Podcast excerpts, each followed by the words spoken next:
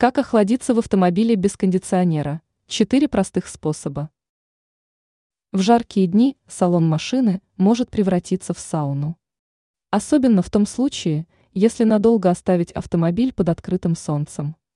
Благодаря кондиционеру проблема решается просто и быстро. А что делать в случае, если устройство для охлаждения воздуха в салоне транспортного средства не функционирует? К счастью, есть несколько способов охладиться даже в подобной ситуации.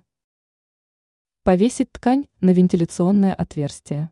Если перед вентиляционным отверстием будет располагаться влажная тряпочка, то в машине станет намного прохладнее. Способ работает, но есть проблема. Речь идет о быстром высыхании ткани. Взять бутылки с холодной водой. Конечно, емкости с жидкостью низкой температуры вряд ли сделают воздух в салоне автомобиля прохладным. Зато у водителя или пассажира будет возможность приложить бутылку к колбу или к шее. Кроме того, холодную воду можно выпить. В этом случае переносить жару станет намного проще. Правильно одеться.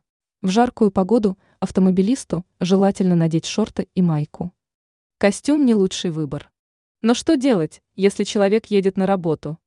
В такой ситуации нужно найти способ переодеться уже после завершения поездки. Правильно спланировать маршрут.